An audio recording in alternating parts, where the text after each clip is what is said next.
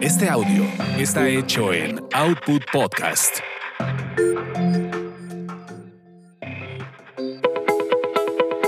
Bienvenidos a Tasty Tours, donde experimentas la magia de los destinos gracias a los sabores y aroma de sus comidas y bebidas. Mmm, qué hambre. Como que ya es hora de comer, ¿no? Tasty Tours. Tasty Tours.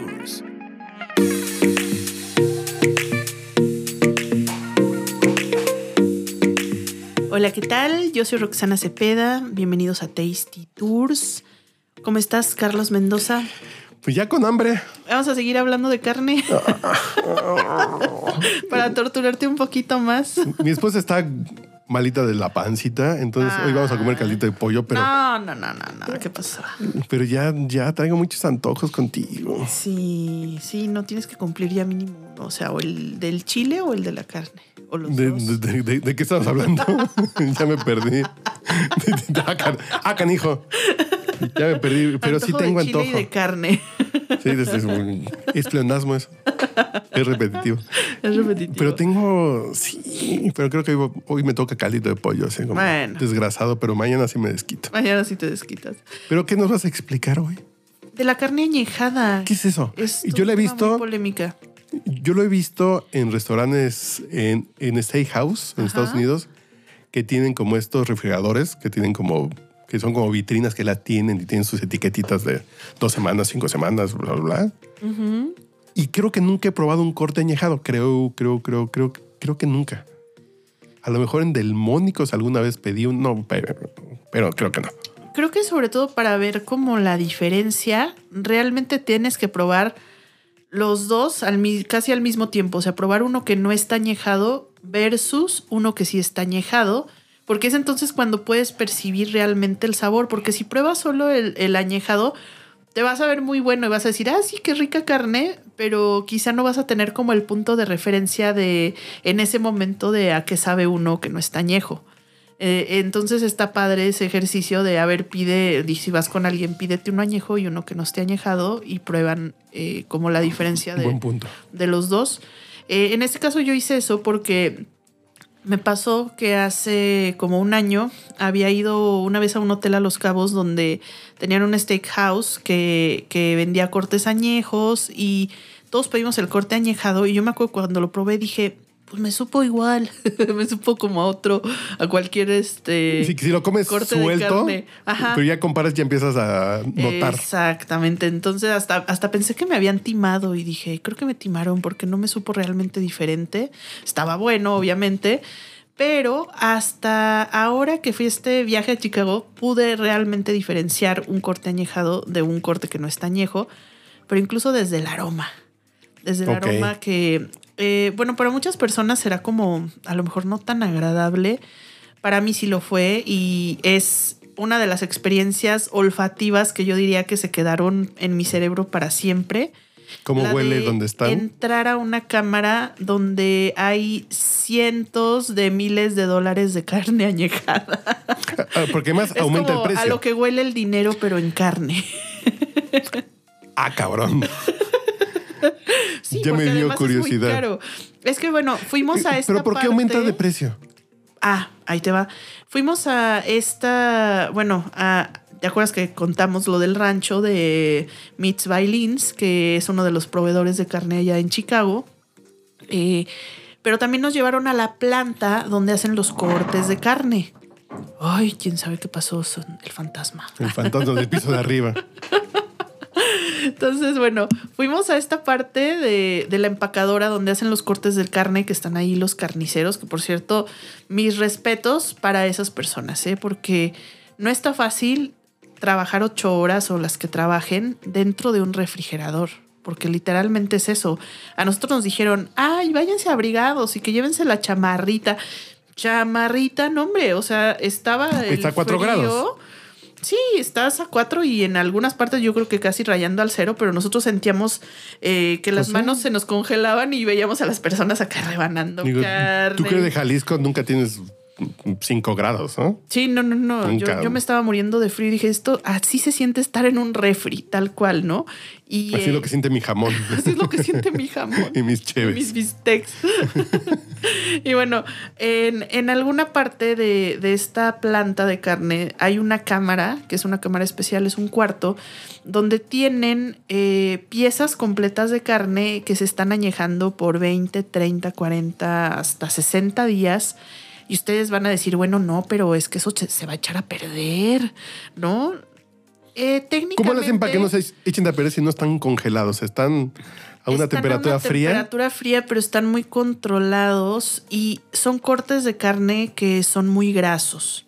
Entonces realmente lo que en teoría se echa a perder es como la capa, la capa de grasa que los envuelve.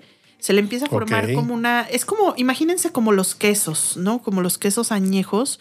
Se les empieza a formar una capa como oscura cuando ves de pronto ciertos Ok, sí, quesos. sí, sí. Que se ve ya el bistec, ya se ve oscuro también. El bistec se ve. Sí, en este caso se ve, eh, o sea, tú, tú lo ves por fuera y se ve oscuro, pero es toda la pieza completa de, de carne, no es, no es un Ah, corte. No son los cortes, porque estos refrigeradores que te digo de los restaurantes ya están los cortes. Ah, ahí ya los cortaron y ya ah, no. a- trabajaron. a- aquí ves, Aquí ves media bultos. vaca.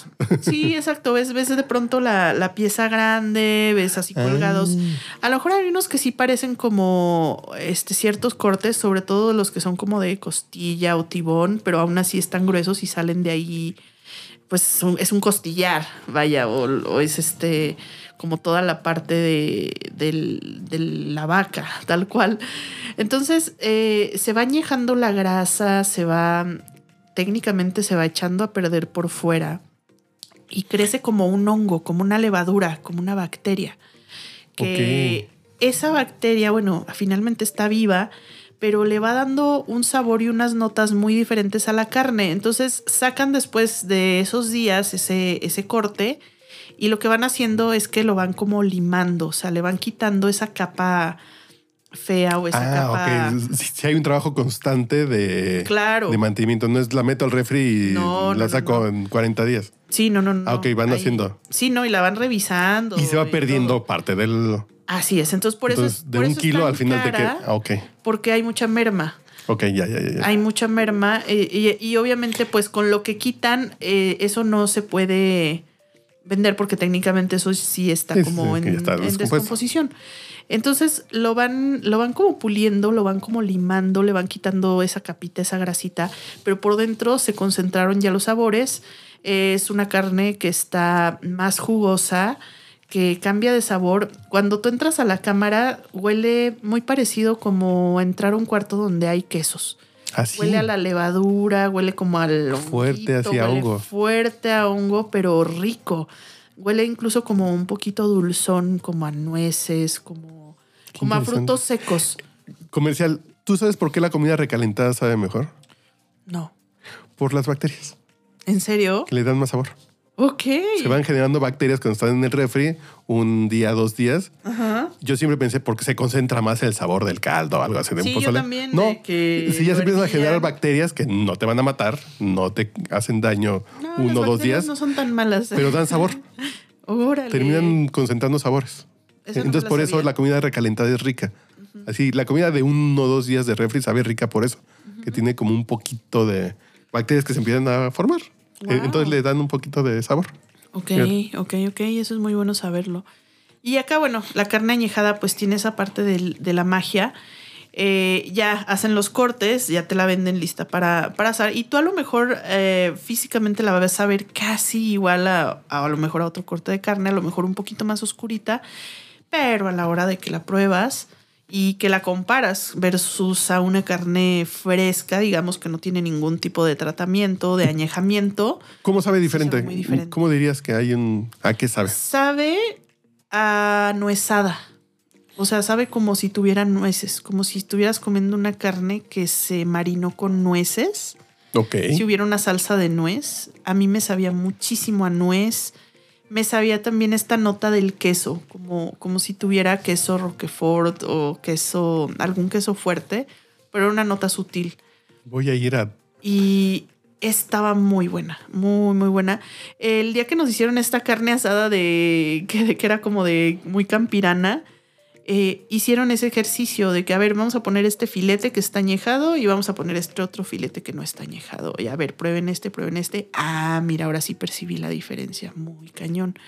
Entonces, eh, la verdad, la verdad sí me gustó más el añejado porque ya. Voy a ver dónde hay Pero pues sí, te, sí, sí cuesta mucho más caro, porque obviamente la carne pues pasó 60 días que estuvo guardada. Bueno, aquí normalmente las añejan entre 20 y 30 días, no, no tanto, pero sí hay unas que se tardan hasta 60, ¿no? Dependiendo del número de días que tenga, pues también va a ser el, lo fuerte que les va a saber el, el corte.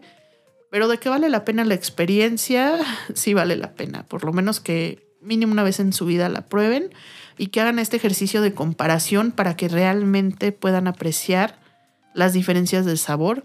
Y sobre todo que, bueno, vayan a un lugar donde hagan una buena carne, que una buena carne no necesita más que sal y pimienta, no necesita salsas, no necesita nada más y que puedan ustedes eh, percibir, percibir los aromas, percibir los sabores de, de la carne y pues si es carne americana americana mucho mejor. Estoy viendo dónde la puedo comprar, que sí hay varias eh, eh, empresas ya así como de carne aquí en México, así como de norteños. sí, hay muchas de Monterrey que, o de sí del norte de Sonora también que, que, que traen carne. Fíjate que yo esperaba, yo esperaba como que, bueno, ahí a lo mejor en Chicago pudiera traerme como una maletita de carne, así como, como te traes aquí las de Sonora de Rancho el 17, que yo Exactamente, que son los que estoy viendo ahorita de Rancho 17. Y este, ahí en Sonora me acuerdo que también yo fui y, y me traje mi maletita de carne, pero no, acá en Chicago no había como eso.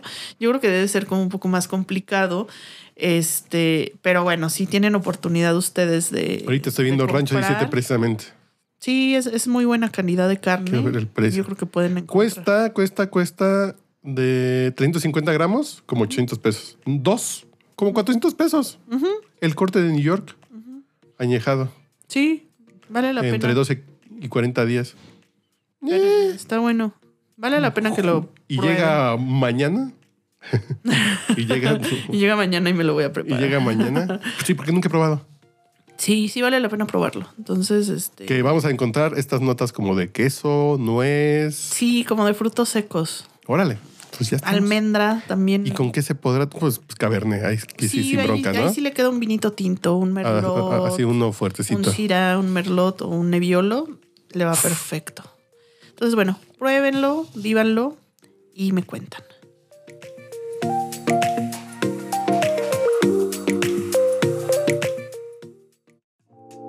No te pierdas nuestro próximo podcast con más recomendaciones para comer, viajar y beber. Síguenos en Tasty Tours MX en Facebook, Instagram y Twitter.